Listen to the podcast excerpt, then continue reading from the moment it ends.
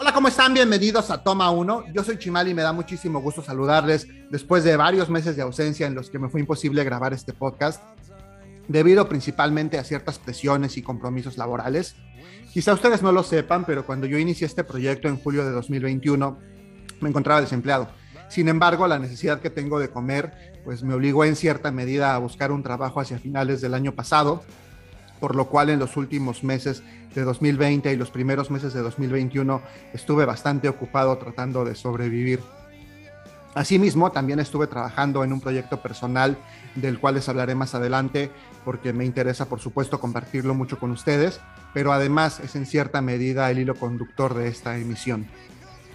Pero bueno, antes de comenzar, les recuerdo que pueden encontrarme en redes sociales. De hecho, ya estoy estrenando Instagram, que me había resistido un poco a utilizar esta red social. Entonces, estoy en Twitter como arroba chimalito08, en Instagram igualmente chimalito08 y en Facebook también. Si ustedes ponen facebook.com diagonal chimalito08, entrarán a una página ahí, una fanpage de un servidor para que puedan ver el contenido que les comparto, comparto perdón, yo a título personal como conductor de Toma 1 y también está, por supuesto, las redes sociales del programa, que en Facebook la pueden igual encontrar como Toma Uno Podcast y también en Instagram como Toma Uno Podcast, así seguido, sin guiones, sin nada, para que sea fácil y pues ahí nos puedan compartir, por supuesto, sus opiniones, sus comentarios, sus preguntas, para que intercambiemos información, puedan ver las fotografías que por ahí estamos publicando, puedan darle como un poco de seguimiento a todas las películas que yo estoy viendo y por supuesto también para que eh, entren al enlace para descargar los podcasts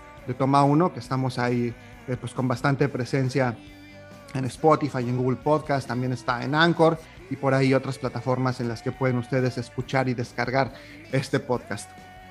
Pero bien, pasemos ya a lo que nos compete. Como les decía, yo estuve trabajando en los últimos meses, de hecho, pues en el último año en un proyecto personal que hoy eh, pues me tiene aquí bastante ilusionado, que hoy también me tiene lejos de tierras mexicanas de donde soy originario.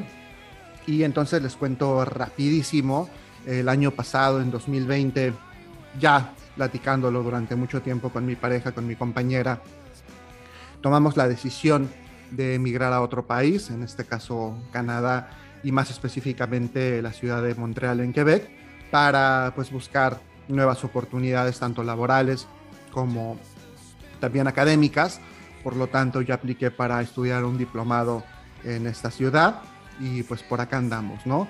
¿Cómo surge todo esto? Pues bueno, de este deseo que hemos tenido siempre de descubrir nuevas cosas, de buscar nuevos retos, de conocer diferentes lugares. Entonces lo habíamos platicado ya durante un largo tiempo. Por lo tanto, y esa es la razón por la que me encontraba desempleado cuando inició Toma 1 el año pasado, pues tuvimos que abandonar algunas de las cosas que nos daban cierta seguridad en la Ciudad de México para venir en busca de esta nueva vida, de estos nuevos retos y de pues un sinfín de experiencias nuevas que seguramente vamos a tener la oportunidad de vivir por acá, ¿vale? Entonces, eh, pues ya desde esta emisión yo les estoy hablando desde la ciudad de Montreal eh, con mucha ilusión, por supuesto, muy feliz de estar nuevamente aquí frente al micrófono para platicar con todos ustedes. Y justamente esta emisión va a tener mucho que ver con toda esa transición y con todo ese viaje personal que hice yo, eh, pues para en cierta medida dejar atrás todo lo que conocía y venir a buscar una vida distinta a, a la que tenía en México y buscando perseguir en cierta medida pues un sueño que desde hace mucho tiempo traía yo como dándome vueltas en la cabeza, ¿vale? Entonces, pues como ya les platiqué, toda esta idea surgió desde hace mucho tiempo, pero en 2020 ya la empezamos como a materializar un poco a partir de ciertas circunstancias que fueron presentándose en mi vida, sobre todo a nivel profesional. No quisiera aburrirlos con los detalles, pero bueno, justamente poco tiempo antes de que terminara yo mi relación laboral con la empresa en la que estuve trabajando eh, durante varios años, una empresa dedicada a la moda y en México. Eh, vi estas películas de las cuales les voy a platicar a continuación, sin saber a lo mejor el impacto o la repercusión que en ese momento histórico tendría en mí, eh, tanto por el significado de las mismas o el significado que yo quise ver en ellas y la forma en que en cierta medida las relacioné con la situación personal que estaba yo pasando por esos momentos, ¿vale? Y estas películas son o, pertenecen a una trilogía, la llamada trilogía del Caballero de la Noche, eh, que eh, pues este Caballero de la Noche es, como ya saben ustedes, Batman. Él es el protagonista de esta trilogía, a cargo de Christopher Nolan, una trilogía bastante comentada, eh, amada por muchos, criticada también por otros tantos más, en cierta medida controversial, pero que sin duda marcó un antes y un después en la forma de hacer cine de superhéroes y que nos dejó un legado bastante interesante, sobre todo creo yo de Dark Knight. Ahorita platicamos un poco más a detalle de eso. Pero bueno, decidí justamente ver estas películas porque esta situación sucedió a principios de mayo, ¿no? Lo que les digo de la terminación de mi relación laboral con esta compañía, con la cual, por cierto, estoy profundamente agradecido por la oportunidad y por todo el crecimiento profesional que yo tuve dentro de la misma.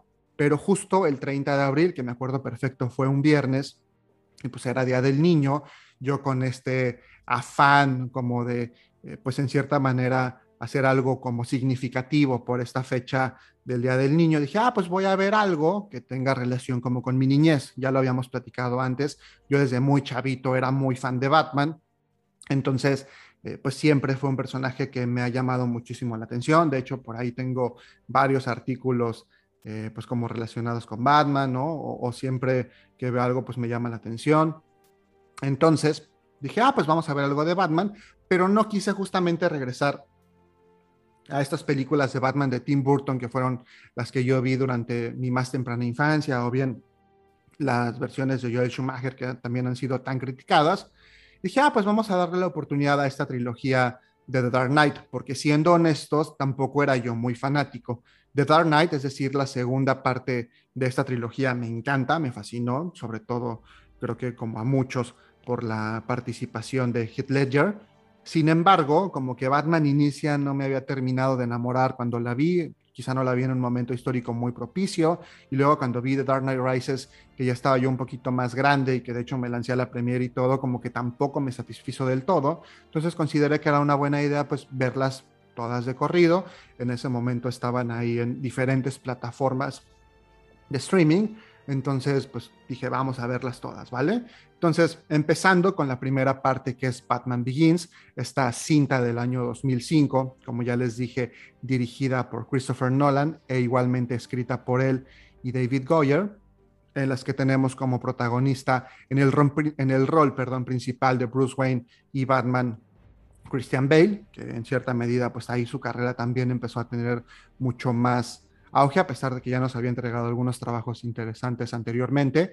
Michael Caine como Alfred, este mayordomo y en cierta medida la figura paterna de Bruce Wayne en esta saga. También tenemos a Liam Neeson en un papel, eh, pues no quisiera hacerles un spoiler, pero es un papel bastante importante, pero vamos a dejarlo en Harry Ducard, aunque después se revela que es otro personaje bastante importante en el universo de Batman. También está Katie Holmes como Rachel Doss, el interés romántico de Bruce Wayne slash Batman, que por cierto después ya no va a salir. Eh, me parece que ya ahí se había casado con Tom Cruise, entonces ya no se pudo. También está Gary Oldman en esta primera cinta como el sargento James Gordon, un James Gordon joven que acompaña también todo este proceso, eh, pues desde la transición de la niñez hacia la adolescencia y posteriormente la adultez de Bruce Wayne. También está Cillian Murphy, alguien recurrente en la filmografía de Christopher Nolan, por cierto, como Jonathan Crane o El Espantapájaros. Tom Wilkinson como Carmen Falcón, un mafioso de Ciudad Gótica. Bueno, y Morgan Freeman eh, tremendo que siempre sale en estos papeles secundarios, pero que lo podemos ver en un montón de películas, ¿no? Es como el actor secundario favorito de todos en el papel de Lucius Fox. Y finalmente por ahí también aparece Ken Watanabe como eh, Ra's al menos de, de, inicio, ¿no? Entonces, ¿qué nos cuenta esta historia? Pues es el inicio de Batman. Una vez más, volvemos a una historia de origen que ya habíamos visto anteriormente en lo que nos presentó eh, en su momento Tim Burton y nos vuelve a contar la historia, visto desde una, óptica distinta, muy basado en esta cuestión del miedo que experimenta Bruce Wayne, primeramente a los murciélagos, después el trauma que viene por la pérdida de sus padres a manos de un asesino, y todo el proceso que él tiene para convertirse en algún momento en Batman, ¿vale? En ese sentido, la película apostó por un tono mucho más realista, mucho más aterrizado al mundo que, todos vivimos día tras día, es decir, sin este toque pues tan fantástico, tan kitsch o gótico como lo hizo en su momento Burton, y nos presenta algo como más aterrizado al mundo real, ¿vale? Lo cual en, ese momento yo como pues adolescente a lo mejor no lo agradecí tanto o no lo entendí tanto porque yo venía eh, justamente pues de esta escuela, de este Batman así como medio kitsch, ¿no? En algún momento hasta cotorro de Batman Forever o de Batman Robin, en los que yo, pues como que Batman no me parecía tan oscuro, tampoco nunca, o hasta ese momento no era yo tan versado en el tema de los cómics, entonces como que pues yo quería ver lo que había visto anteriormente en pantalla y con lo que crecí durante mi niñez. Por lo tanto, cuando yo vi esta película de inicio como que no me encantó, de hecho como que la rechacé un poquito. Nunca fui muy fan de, de Christian Bale como Batman, a la fecha tampoco lo soy, de hecho hay muchos que consideran que es el mejor Batman, yo personalmente no. Sin embargo, pues como que con el tiempo fui agarrándole cariño a su interpretación. Y sí, efectivamente, en esta nueva oportunidad que tuve de verla, la verdad es que la disfruté bastante, con cierta reserva, tampoco es mi favorita de la trilogía, sin embargo, podría decir que de las tres es la que yo pensaría que queda en segundo lugar. Eh, me gusta este tono, sí, ya más adulto que se le da al personaje, ¿no? Está conflictos internos psicológicos que él puede tener porque al final de cuentas pues es una persona con bastantes traumas y que en cierta medida busca tener esta catarsis a través de Batman, ¿no? Incluso pensando en algún momento algo que escuché en, un podcast que me gustaba mucho, que desafortunadamente ya no está al aire desde hace muchos años, que se llama Testigos del Crimen, ahí decían que en realidad eh, pues Batman no es el, personaje, ¿no? O Batman no es como la identidad secreta.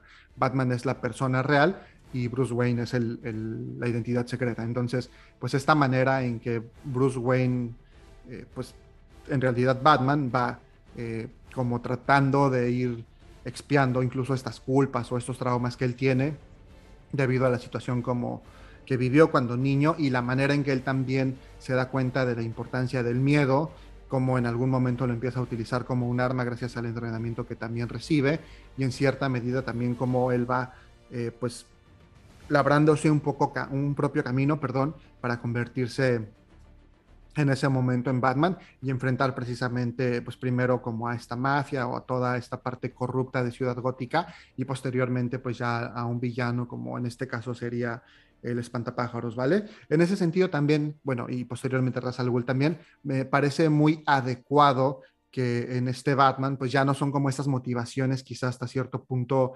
infantiloides por parte de los villanos, ¿no? En los que eh, me acuerdo mucho en Tim Burton pues es esparcir este gas por Ciudad Gótica y que la gente eh, pues se vuelva loquita riéndose con, con la contaminación o el, el, envenenamiento por este gas, sino ya son motivos mucho más realistas, ¿no? Como temas de dinero, como temas de mafia, sobre todo creo que en la segunda película eso se ve eh, mucho más. Entonces creo que eso nos lleva a un Batman mucho más maduro y que nos permite también tener una visión distinta. Entonces, en ese sentido, volverla a ver me permitió, les digo, reencontrarme con esta cinta, revalorarla y ahora les puedo comentar que, eh, pues no sé, 15 años después de la primera vez que la vi, me gustó bastante y creo que sí no podría decir a lo mejor que es la, visión o la versión definitiva de Batman, pero sí creo que es un trabajo bastante bien, bien hecho, que nos entrega un Batman muy, muy aceptable, ¿no? O incluso, digamos, bueno o muy bueno,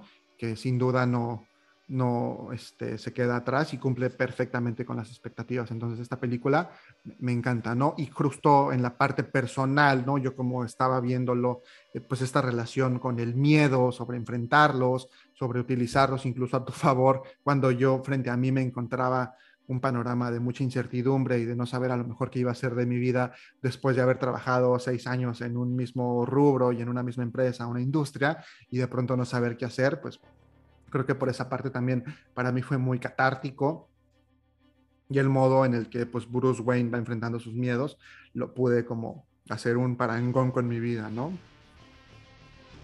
Y bueno, después de eso, después del trancazo que en cierta medida también fue esta película, porque fue muy, muy bien recibida por la crítica y por el público, eh, para el año 2008 se planeó la secuela una secuela por demás anticipada, en la que desde que se empezaron a anunciar o a barajear ciertos nombres para el papel del Joker, pues todo el mundo hacía especulaciones, se habló en su momento de actores como Johnny Depp. Eh, se volvió en algún momento también a hablar, por ejemplo, de Jim Carrey, porque al final de, Batman Inicia, sin afán de spoiler, si no la han visto, véanla para que sepan de qué les estoy hablando, pues se presenta el villano de la siguiente película, que en este caso fue el Joker, ¿no? Y nos presentan justamente desde antes un montón de pósters, un montón de eh, contenido, incluso en, redes, que en ese tiempo todavía no, no, estallaba tanto como ahora las redes sociales, pero el Internet ya tenía una presencia muy importante, entonces podíamos ver ahí estos pósters en los que se veía el Why So Serious de Joker, por ahí algunos pósters como individuales de cada personaje, y pues como les digo, fue una secuela bastante anticipada y bastante esperada. De hecho, yo fui de los que cuando anunciaron el cast y dijeron, ah, Heath Ledger como el Joker, dije, ¿cómo va a ser? Este es el niño que sale en 10 cosas que odio de ti. Como que no me podía creer que alguien que había hecho una película o este chick flick en este papel de galán, así como a lo James Dean con su cigarro y demás, pues iba a poder cumplir cabalmente con un papel como el de Joker, que más allá de lo kitsch y lo eh, pues, hasta cierto punto infantil que puede resultar el de Jack Nicholson, también fue una interpretación bastante buena. Entonces, imaginarte a Heath Ledger era como, ah, va a estar chafísima, ¿no? Sin embargo, cuando llega esta película, ya después de la desafortunada muerte de este histrión y también un poco pues plagada de toda esta eh, emoción y todo este misticismo alrededor de la misma por la muerte de este actor, además, por supuesto, del otros aspectos que enmarcaron el estreno de esta película, pues ya realmente cuando llega a salas de cine fue como, ¡ah! Todo el mundo quería verla y efectivamente pues yo también fui de los que asistieron a verla. De hecho me acuerdo perfecto, fue un día en la noche, eh, asistí al cine, ¿no? Ya saben, todo en orden, palomitas, refresco, creo que hasta llevaba yo un muñequito de Batman porque como les digo soy muy fan. Y pues ya empieza la película, una película que tiene un inicio para mí increíble, ¿no? Este opening con, con los asaltantes de banco, justamente como les decía, que va a establecer la trama de toda la película y a partir de lo cual se desarrollan eh, pues varias de las acciones de la misma. Y esta primera aparición del Joker, que pues sin duda es bastante impresionante y que ya nos deja ver un poco de lo que va a ser toda la película y de lo que nos va a presentar en secuencias que de verdad son inolvidables, ¿no? En ese sentido, repite Christian Bale en el papel de, Bruce Wayne y de Batman. Una vez más, Michael Caine como Alfred Pennyworth, que no lo dije hace rato, pero en las tres películas está increíble. Creo que leyó perfecto lo que tenía que hacer el personaje y lo interpretó de forma magistral. Personalmente, Michael Caine, bueno, personalmente yo, Michael Caine me encanta o me gusta mucho más ahora que es un actor maduro, ¿no? Ya de la tercera edad, a las interpretaciones que hacía cuando más joven. De hecho, como que lo veo de joven y su cara no me termina de gustar, hay algo que no me agrada del todo, pero ya recientemente en las últimas películas que hace como esta especie de, mentor, me parece fantástico. También recurrente en la filmografía de Christopher Nolan, por ahí en The Prestige está increíble, es otra película que me encanta y que alguna vez comentaremos. También sale en Inception, entonces tremendo. Eh, repite nuevamente Gary Oldman como James Gordon en este, en este episodio o en esta secuela ya como teniente, es decir, va ascendiendo puestos debido a su carrera y a su honradez como policía.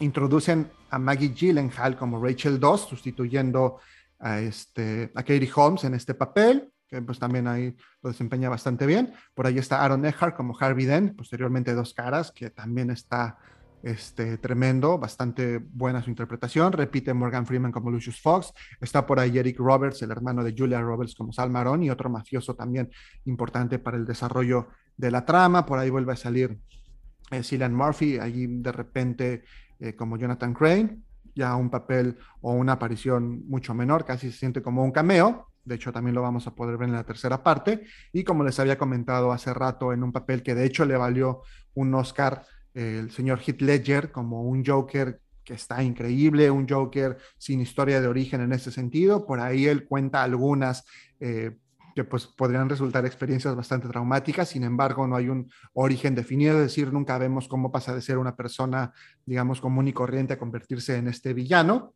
Y también nuevamente, como les decía hace rato, un villano con estas, eh, se me fue la palabra, perdón, con estas motivaciones mucho menos infantiles y mucho más reales o mucho más de un psicópata como lo es el Joker y como podría quizá verse en la vida real.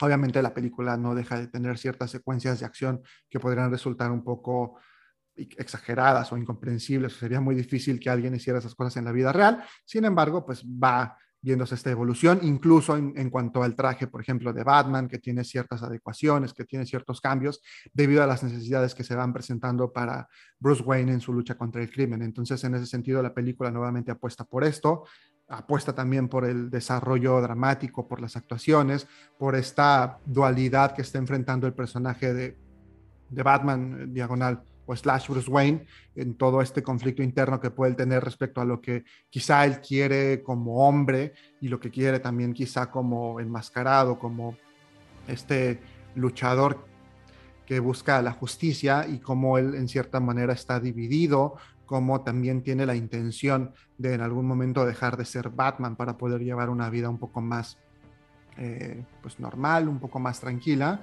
y la manera en que también ciertos personajes, como es el caso de Harvey Dent, en cierta medida se pervierte toda esta estos ideales y todo este sentido de lucha social que él tiene para finalmente convertirse en un villano, como él lo menciona en una de las líneas de la película, este, o mueres siendo un héroe o vives lo suficiente para convertirte en villano, ¿no? Pero bueno, eh, como ya les decía, una película que sin duda es fantástica, ¿no? Por ahí también hablando de, las interpretaciones, Gary Oldman, que es un actor eh, fantástico, siempre nos entrega, o la mayor parte de las veces nos entrega interpretaciones impecables, aquí también lo hace bastante bien, eh, o incluso siendo un personaje secundario hasta cierta medida como es James Gordon, la manera en que él se va desarrollando, cómo ayuda a Batman, cómo las decisiones que él toma respecto a su equipo y a su manera de, de trabajar también tienen implicaciones en toda la trama. Es decir, es una película muy redonda, o sea, todo se siente bien conectado, se siente bien hilado, las motivaciones de cada uno de los personajes están presentes, las puede uno ver eh, perfectamente. No son personajes unidimensionales, ¿no?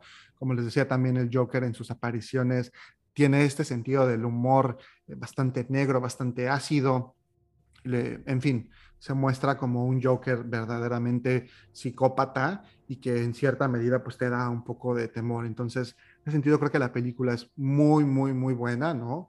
Eh, me, fascina, la verdad es que cuando la vi me voló la cabeza, ¿no? Como algo curioso, ese día pues yo había bebido demasiado líquido, entonces de pronto la película que es bastante larga, son 152 minutos de duración, pues había una secuencia en la que yo dije, bueno, ya se va a acabar, ¿no? Ya está como aquí el final, o yo pensaba que ya venía el final pronto y la película seguía y seguía y seguía y yo con unas ganas tremendas de ir al sanitario, pero bueno, aguanté, aguanté estoicamente porque quería saber qué pasaba con Batman, con Joker y con Harvey Dent, pero sí es tremenda, ¿no? Y estas líneas hacia el final de la misma en las que eh, James Gordon, el personaje de Gary Oldman, eh, pues habla sobre Batman, sobre cuál es su misión, sobre cuál es su papel dentro de la trama o dentro de la sociedad de Ciudad Gótica, me parecen sumamente poéticas. La verdad es que es algo que, me resulta hermoso, ¿no?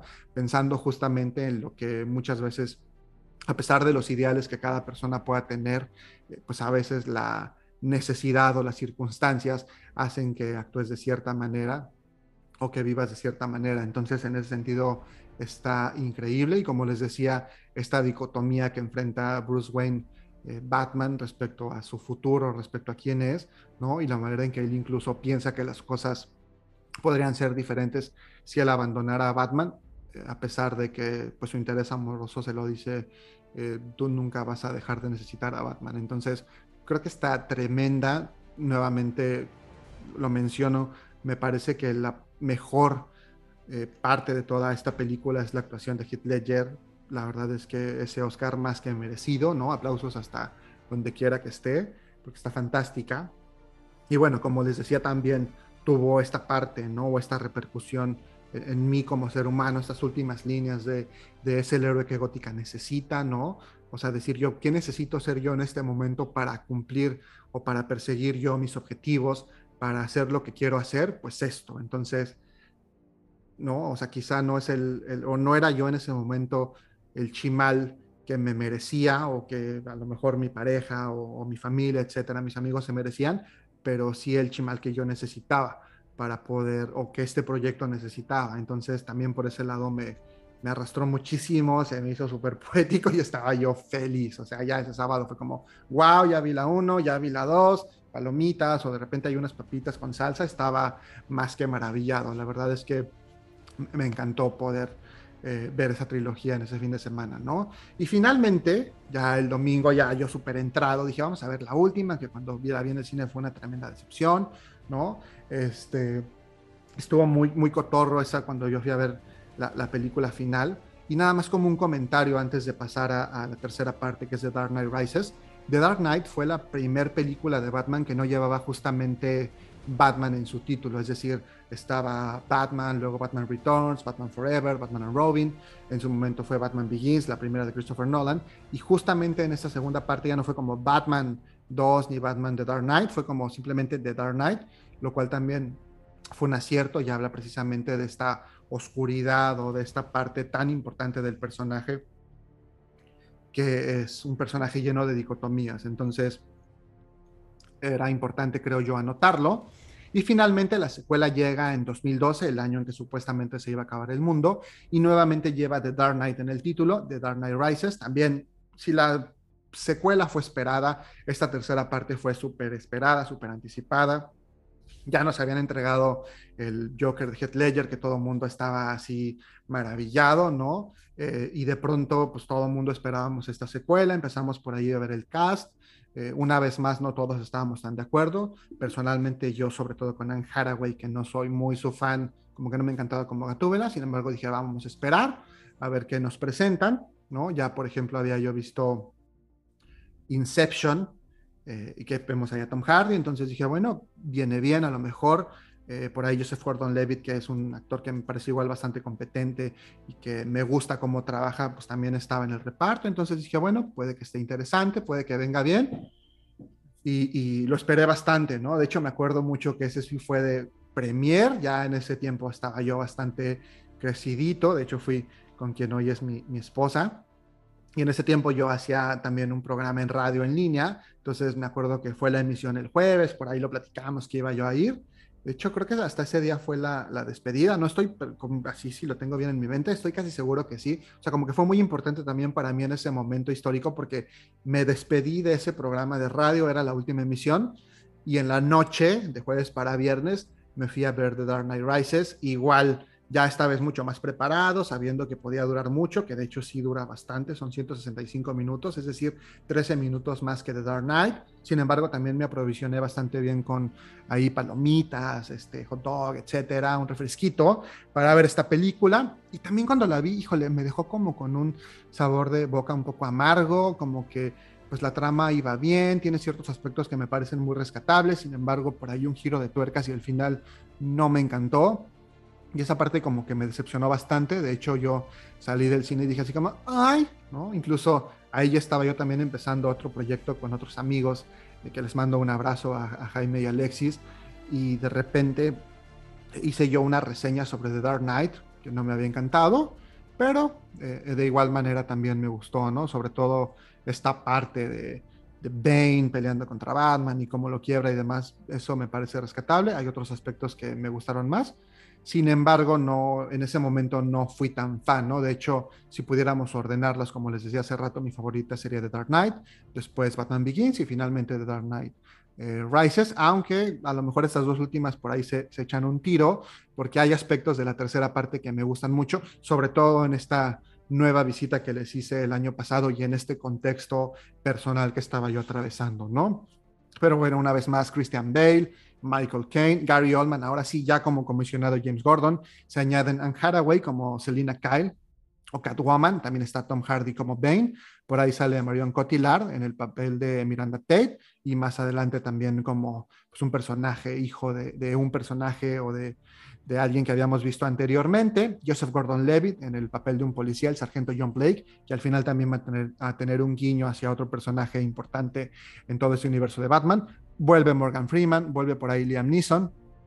Este, por ahí también vemos otros actores como Matthew Modine, están ahí incluso unos jugadores de los Steelers en una secuencia que se da en un estadio de fútbol americano. Y bueno, la película nos cuenta esta historia de Bruce Wayne ya retirado como Batman, bastantes años después de los eventos de The Dark Knight, mucho más sombrío, bastante apartado de la sociedad, una especie de ermitaño, incluso se cuentan algunas leyendas de él.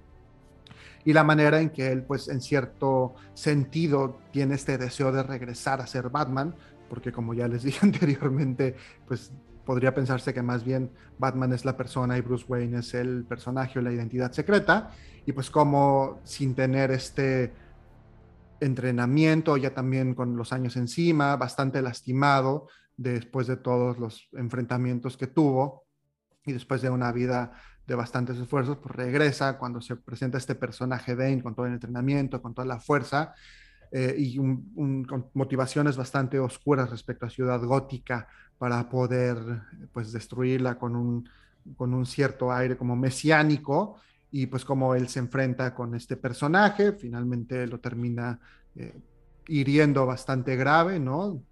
Lastimando la columna y después Bruce Wayne está por ahí en una presión en el Medio Oriente de la cual va a lograr escapar, regresar a Ciudad Gótica para tener un enfrentamiento final y por supuesto eh, salvar a la ciudad, aunque probablemente no salvarse a sí mismo y no redimirse, bueno, redimirse tal vez sí, pero quizá no lograr quedar con vida, ¿no? Básicamente esa es la trama de la película, como les dije por ahí con algunos giros de tuerca que en su momento no me encantaron, a la fecha tampoco me encantaron. Sin embargo, ahora que vi esta película ya, eh, pues con 32 años a cuestas y quizá con una visión diferente, sí adquirió otro significado para mí, sobre todo en relación con esta parte de, la cuerda, ¿no? Eh, cuando él está por escapar de esta prisión en lo que se presume es Medio Oriente, y entonces pues todo el tiempo trae una cuerda atada y cada vez que lo intenta cae, y al momento en que él decide quitarse esta cuerda es cuando finalmente logra dar el salto que lo va a, liberar. Entonces, en ese sentido, inmediatamente a mí me vino nuevamente esta analogía, ¿no? Con mi vida eh, en ese momento profesional y personal, de cómo yo también pues me quité una cuerda que me estaba o que me proporcionaba cierta seguridad, eh, tanto financiera como a nivel emocional, etcétera, y pues me tuve que aventar, pues digamos, no al vacío, pero sí dar un salto de fe para poder entonces hacer o, lograr este objetivo que yo tenía, ¿no? Entonces, en ese sentido, creo que pues sí, me, emocionalmente significó mucho para mí en esta nueva ocasión y por supuesto también esta frase con la que se anunciaba la película, ¿no? Que decía, eh, eh, Every hero has a journey, every journey has an end, es decir, este, pues cada héroe tiene un viaje y cada viaje tiene un final, y pues lo que representaba en ese momento para mí un final de una carrera hasta cierto punto exitosa, por cierto, en, el, en la industria de la moda, y que en ese momento pues estaba por llegar a su fin, ¿no? De esa manera, estas tres películas tuvieron una gran relación e incluso injerencia con lo que posteriormente se convertiría ya en este proyecto en forma de, venir a estudiar a otro país fuera de México y que me han acompañado también para, pues de pronto si digo así como, no, yo no quiero, ay, no, qué difícil, como decir, ah, bueno, pues acuérdate qué es lo que has estado pidiendo, ¿no? Y pues es lo que necesitas hacer para lograr esto y acuérdate de que tuviste que quitarte una cuerda para dar un salto y entonces lograrlo. Creo que eso me ha ayudado bastante y me ha acompañado también bastante, ¿vale? Entonces, esa es la razón por la que quería platicar con ustedes de estas películas. Además, por supuesto, de que como fan del cine y como fan del de Batman, perdón, tenía que verlas y cuando las revisité adquirieron otro significado. Por supuesto, ahora me gustan más que cuando las vi la primera vez. Si bien las primeras veces solo The Dark Knight me atrapó realmente, Batman Begins y The Dark Knight Rises tuvieron otro significado. Y bueno, eh, creo que si bien no es el mejor cierre que podía haber tenido esta trilogía, cierra adecuadamente y creo que sí, las tres al verlas en conjunto, pues son o es un producto bastante rescatable y que sin duda es muy disfrutable, así que si tienen por ahí tiempo de echarse un maratón o un fin de semana de Batman, se los recomiendo muchísimo. Actualmente la pueden ver en HBO Max, esta plataforma pues de reciente introducción en México. La verdad es que yo sí recomendaría que lo contrataran. Aparte creo que por ahí había algunos descuentos, no sé si todavía, pero pues sí, está bastante, bastante bueno, ¿no? Entonces, para darme una pausa y regresar a hablar de otra película que también eh, pues ha marcado todo este proceso, los voy a dejar con una rolita que se llama Who's the Batman, a cargo de Patrick Stump. Es una, es una rola que ya escucharon alguna vez aquí como fondo en una emisión de, de Toma 1, ya que pues es, se escucha en este intro, en este opening de The Lego Batman Movie y está fantástica. La verdad es que a mí me encantan, digo, no nada que ver a lo mejor o poco que ver con este universo cinematográfico de Christopher Nolan. Sin embargo, es muy disfrutable. También habla un poco sobre pues este Batman que nos hemos construido, incluso todas las bromas que hay alrededor de él, de que es invencible y no tiene sentimientos, que es muy oscuro, etcétera.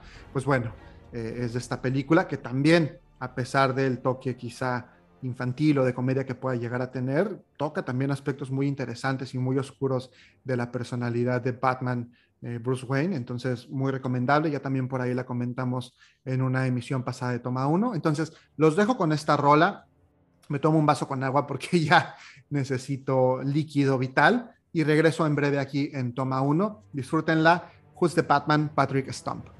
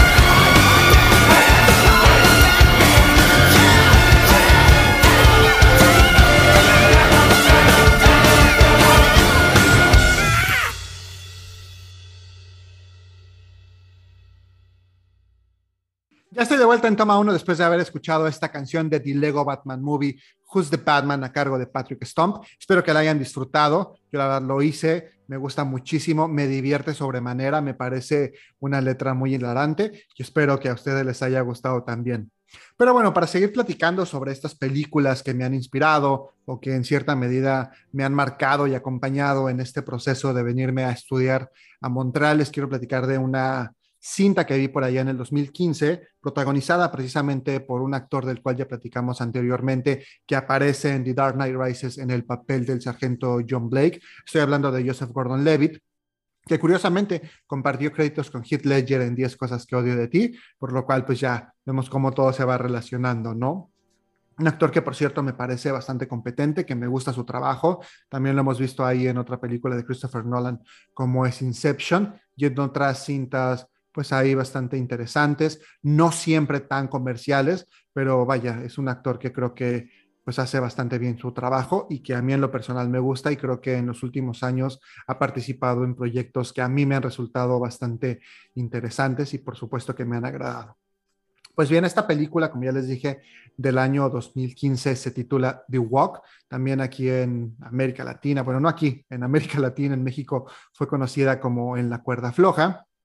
Y pues cuando yo vi el póster de esta película, me llamó la atención. En ese tiempo todavía iba yo muchísimo al cine, ya fuera acompañado, fuera solo, etcétera.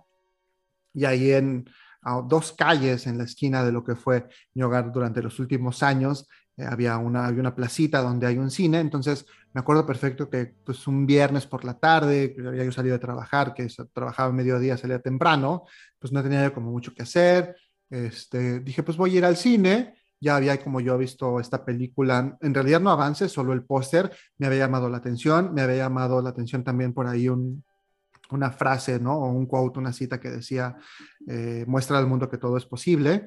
Y entonces como que dije, ah, pues vamos a ver de qué se trata. Yo desconocía la historia, por ahí pensé que incluso podía ser algo de ficción, sabía más o menos de qué iba, pero como que me llamó la atención y dije, bueno, voy a verla, ¿no? Esta película nos cuenta la historia, por cierto, real de un funambulista francés llamado Philippe Petit, que en los años 70, eh, poco antes de que se inauguraran ya de manera oficial las Torres Gemelas, cuando se estaba terminando una de las torres, eh, cruzó ambas, ¿no? Cruzó de una a otra a través de un cable, es decir, de una cuerda floja, como este acto circense que ya hemos visto, pero nunca a gran escala, y lo hizo pues no solo una vez, sino un par de veces más. Entonces, tremendamente, eh, pues angustiante en algún momento de la película, si de pronto sientes vértigo, y nos cuenta pues este proceso que él tuvo desde el momento en que él eh, pues empieza a echar a andar este proyecto que dice yo quiero llevar a cabo tal acto en la ciudad de Nueva York, como en cierta medida pues va rodeándose de personas que tienen o que comparten este mismo interés y esta misma pasión, la relación que tiene con su entonces pareja, cómo ella también lo apoya, cómo él aprende a desarrollar estas habilidades para poder llevar a cabo este acto, por cierto, tan peligroso, las personas que influyen en su vida y que lo acompañan a lo largo de todo este proceso desde Francia, porque él es francés, en algún momento se muda a la ciudad de París para vivir como artista eh, pues itinerante, callejero, y cómo pasa de eso a finalmente pues estar en la ciudad de Nueva York haciendo toda la investigación, en fin, relacionarse con personas que puedan ayudarle para eventualmente llevar a cabo lo que él llama o lo que conoce o bautiza como el golpe, que va a ser esta actuación maestra en la que él va a cruzar ambas torres, ¿no? La verdad es que es una película, pues en cierto sentido, romántica por el tema que maneja, sobre todo por el enfoque que tiene, incluso a lo mejor un poquito mágico, más no fantasioso, es decir, esta inspiración que a él le viene, pues a lo mejor casi del cielo, pero pues sin duda para alguien como como yo, que soy por demás soñador y que me encantan este tipo de historias, pues la verdad es que me resultó algo fantástico, ¿vale? Quienes lo acompañan en el reparto está Charlotte Lebon como Annie Ali, que es su pareja. También está Ben Kingsley como Papa Rudy, que es quien lo entrena. Por cierto, esta chica es una actriz franco-canadiense, así que no dudaría que por ahí me la encontrará un día de estos mientras camino por las calles de Montreal. Y bueno, están otros actores como eh, James Ashdale, eh, como Jean-Pierre, que es ahí un, amigo que él tiene. También está César Donboy como Jeff, otro amigo que lo ayuda a llevar a cabo su golpe. Ben Schwartz, Benedict Samuel y Steve Valentine, ¿vale? Todos ellos forman parte como de su crew para poder llevar a cabo este golpe maestro, como él lo bautiza, y lograr que Philippe Petit cruce ambas torres. La verdad es que hasta ese momento en que yo vi la película desconocía la historia de este personaje, de inmediato cuando lo empecé a ver me, atrapó, me pareció súper interesante, quizá romantizado como lo decía en la cinta, pero no por ello eh, menos impactante y no por ello menos valioso, la manera en que él habla de este proyecto con tal pasión y con tal agrado que pues realmente tú puedes llegar a sentir esa emoción, al menos a mí así me pasó cuando vi la película por primera vez en el cine. En algún momento incluso estaba yo así llorando, casi a moco tendido, quizá a lo mejor al ver un poco reflejado esa pasión que él siente por este proyecto suyo y la manera en que desarrolla o lleva a cabo su trabajo con tanta vehemencia y con tanto, lo voy a repetir nuevamente, pasión y cómo persigue este sueño quizá tratando de hacer un parangón yo con mi vida y la pasión o el gusto que puedo yo sentir por ciertas actividades, como precisamente estar hoy grabando un podcast, ¿vale? Entonces, quizá un poco eso. Entonces estaba yo súper conmovido, súper inspirado. Aparte, ese año, unos meses antes, había yo visitado New York, entonces pues traía como todo el recuerdo de la ciudad, a pesar de que las Torres Gemelas evidentemente ya no están en, la ciudad. Y bueno, traía yo como toda esta carga, entonces cuando la vi me encantó, estaba chilla y chilla, inmediatamente se la recomendé a, mi pareja, ¿no? A quien yo podía ver, The Walk, ve esta película, te va a encantar. Después, alguna vez estando ahí con mi madre en casa, este, de visita, la vimos también juntos y volví a experimentar como este mismo sentimiento.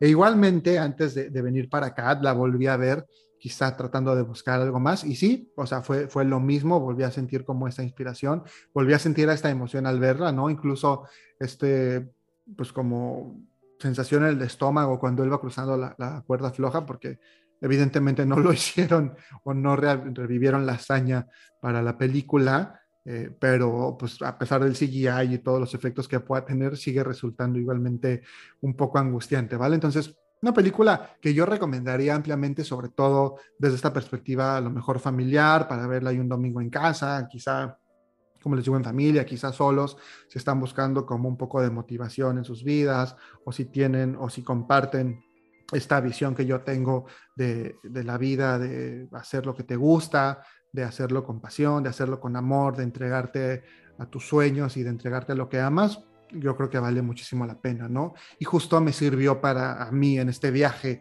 personal de autoconocimiento y de entender por qué había tomado la decisión que había tomado y unos días antes de venirme para acá, cuando está todo el sentimiento a flor de piel, pues para poder reafirmar esa decisión, para darme cuenta qué es lo que quería hacer en ese sentido eh, académico y profesional hoy con mi vida sin duda no me arrepiento de estar aquí hablándoles desde Montreal, con toda la intención, por supuesto, de seguir haciendo, grabando estos podcasts para todos ustedes, de poder tener cada vez más una comunidad en la que podamos hablar de cine, hablar de libros, hablar de cocina, de lugares que iban de visitando por acá, de lugares que ustedes estén visitando igual en todos lados, de películas que vean, de canciones, etcétera.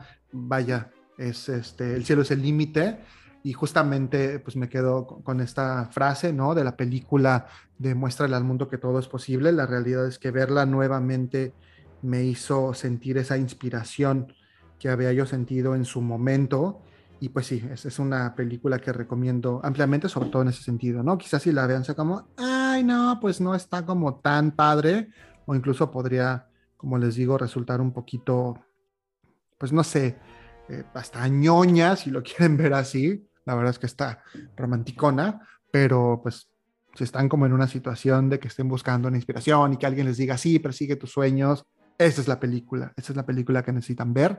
La frase en inglés, show the world that anything is possible, creo que tiene mucho que ver, quizá no en ese sentido de que ustedes agarren y se vayan a poner a cruzar entre dos edificios, hasta será un poco arriesgado, pero caray, pues busquemos lo que nos hace feliz, busquemos lo que nos inspira, persigámoslo ¿no? Y trabajemos por ello y así estaremos un paso más cerca. Entonces, me encanta esta película, The Walk. Espero que, que la puedan por ahí ver. Si quieren hacerlo, la pueden encontrar en Netflix y también eh, me parece, no estoy seguro, que está un documental, es decir, ya un acercamiento más eh, pues real, ¿no? No tan romantizado o, este, o adaptado para cine de la historia de Philippe Petit, este personaje que hizo esta tremenda hazaña y que en cierta medida pues debe ser un elegido de Dios o de la vida o tiene una suerte tremenda, porque la verdad es que estar a esa altura y cruzar entre esas dos torres a mí me parece pues, de locos, ¿no? Me voló la cabeza. Entonces, pues también deciden echarle un ojo, por ahí hay también bastante información en internet acerca de este personaje, que por cierto tiene o tenía, porque ya no existen las Torres Gemelas, un pase vitalicio para poder acceder a ellas. Entonces, eh, pues esa es la recomendación. Hasta ahí con, las películas que vamos a analizar en esta emisión. espero poder estar con ustedes en la próxima semana para seguir platicando sobre cine y otros temas. Ya saben que me encanta poder compartir con ustedes este espacio. Por favor, compártanlo con sus amigos. Si les gusta, este, por ahí suscríbanse. Eh, ya saben, like, etcétera. Compartan en redes sociales. Si algo no les gusta, también háganmelo saber. Envíenme comentarios, etcétera. Ya saben que, que todo es bienvenido, siempre y cuando haya respeto y haya buena vibra. Entonces, para eso estoy, para poder tener esta comunicación con todos ustedes. El Facebook del programa eh, Toma Uno Podcast, ¿no? Ahí lo encuentran, también para que nos regalen un like. También el Instagram es Toma Uno Podcast y mis redes sociales en Facebook como Chimal.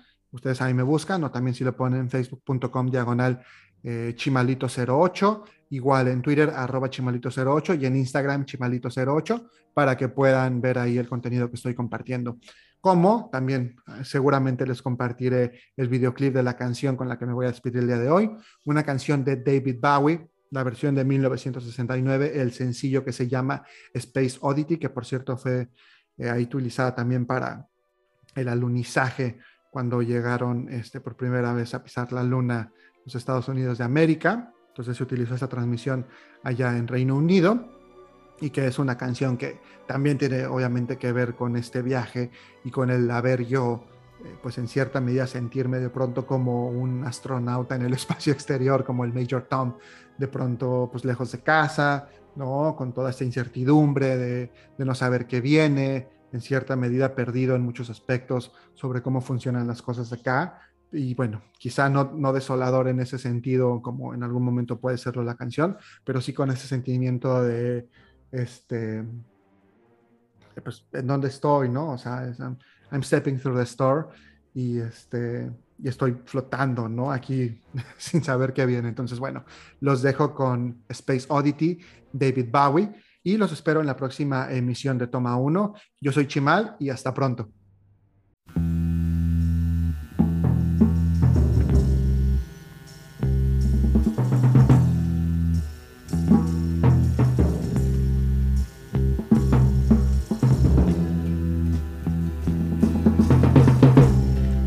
Control to Major Tom. Ground control to Major Tom. Take your protein pills and put your helmet on.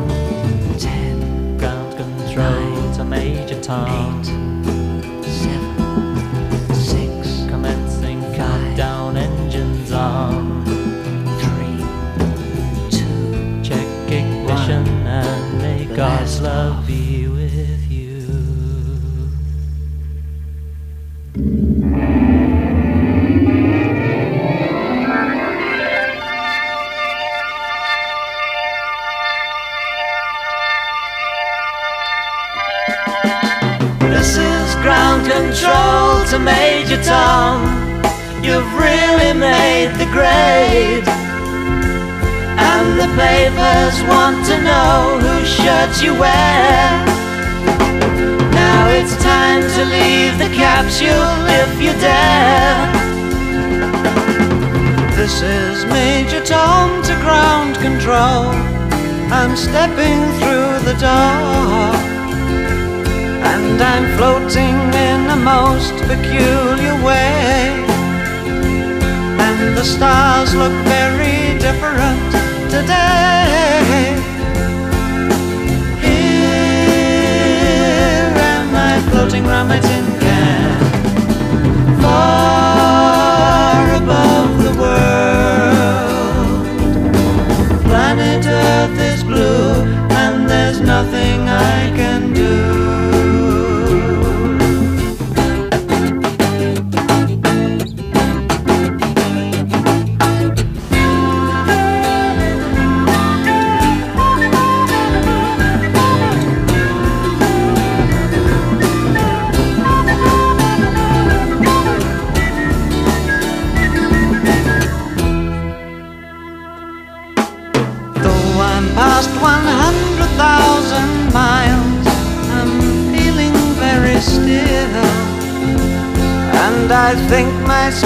knows which way to go. Tell my wife I love her very much, she knows. Ground control to Major Tom, your circuit's dead. There's something wrong, can you hear me, Major Tom? Can you hear me, Major Tom? Can you hear me, Major Tom? Can you hear? Am I sitting in a tent?